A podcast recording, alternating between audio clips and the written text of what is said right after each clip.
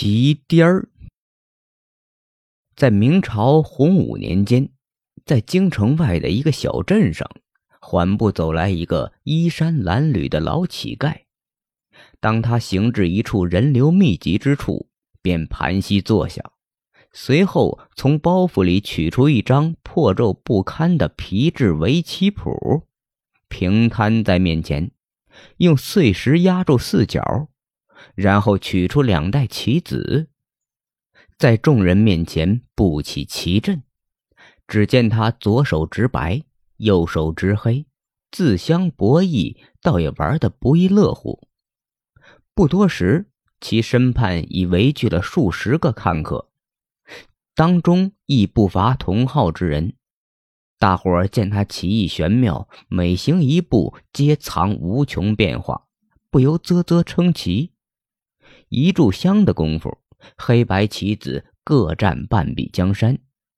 这乞丐继而停了下来，抬头看了看众人，大声说道：“小老儿初来宝地，无依无靠，特在此设下这一残局，是想约赌各位，讨份口实。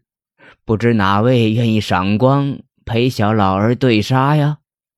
众人听他言语如母鸡鸣叫，不胜诡异，不由得面面相觑，却迟迟无人上场。老乞丐继续道：“我以五文铜钱为资，若是我输了，便恭恭敬敬的奉与其友；若是侥幸我赢了，也请您赐予我五文铜钱，如何？”说完，掏出一吊铜钱，在众人面前一扬。听他这样说，大伙儿也坐不住了。有几位自持较高的年轻人纷纷上前一试。老乞丐让对手自选直黑或者直白，并让其先行，再行搏杀。即便如此，众人也难敌这老乞丐的严密攻势。片刻功夫，都败下场来。这时，人群中有一对母子紧盯着老乞丐。一言不发，老妇容颜憔悴，满脸皱纹。那个年轻人举止笨拙，眼神呆滞，死死地看着棋谱，憨憨地笑着。有好事者问他：“哎，傻小子，你也能看得懂吗？”没想到这憨小子结结巴巴地说：“哎，这这棋，我我也会下，我能。”能赢，哈哈哈！这小子真逗！来来来，让他上场试试。顿时，众人一片哄笑。有几个好事的后生一把拉住憨小子，来到老乞丐面前。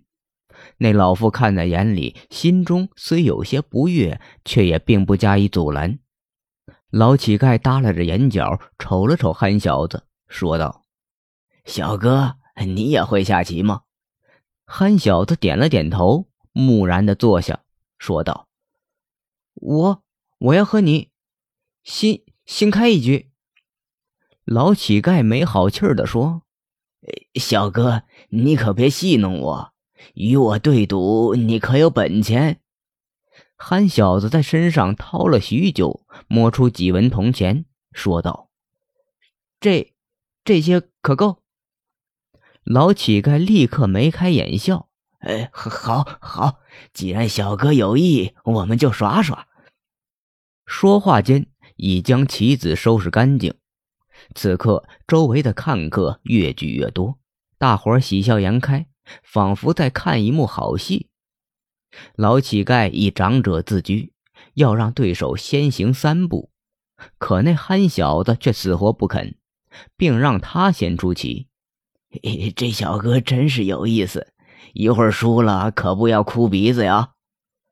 说罢，老乞丐在棋盘星位上正了一枚棋子，憨小子并不答言，也应了一子。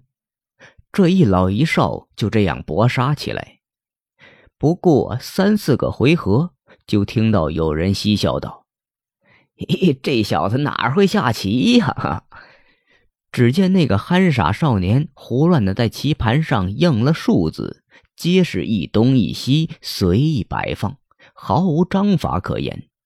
老乞丐一边对阵，一边说笑道：“小哥，是哪位高人教您这手妙棋呀？小老儿可要收网了。”说着，加紧了攻势。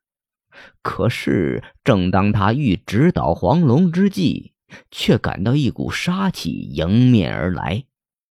此时，他才发觉，刚才傻小子随意摆放的棋子暗藏玄机，就如一张无形之网，徐徐收拢起来，竟是他透不过气来。半炷香的功夫，老乞丐的额头上渗出了汗珠。他仓皇回了几十招，突然尾顿下来，双眼死死地看着棋盘，再无动静。众人不明所以，纷纷催促他应招。老乞丐摇了摇头，叹道：“奇筋尽折，奇筋尽折呀！这局我输了。”俗话说：“外行看热闹，内行看门道。”不多时，有人瞅出了端倪，齐声赞道：“哎，妙啊！这傻小子果然有两手。”有几个喜欢卖弄的看客看众人解棋，在众人的喧声中，老乞丐早已灰头土脸，只得奉上五文铜钱，迅速消失在人群中。憨小子见大伙聚拢过来，显得十分惶恐。收了铜钱，紧拉着老妇的手，匆匆离去。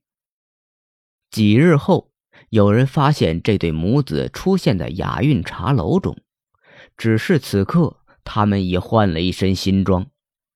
原来，这茶楼老板是个精明的生意人，平日里迎来送往的客人都是些风雅之士。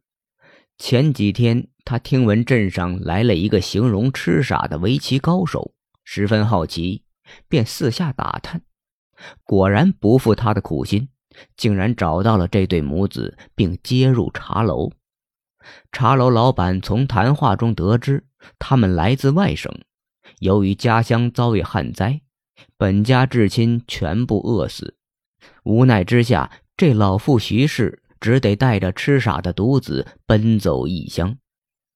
这傻小子叫做阿憨。虽说呆头呆脑，却对围棋之道极有悟性，可谓无师自通。这一路逃难过来，靠此异能与人赌棋，倒也赢了些盘缠。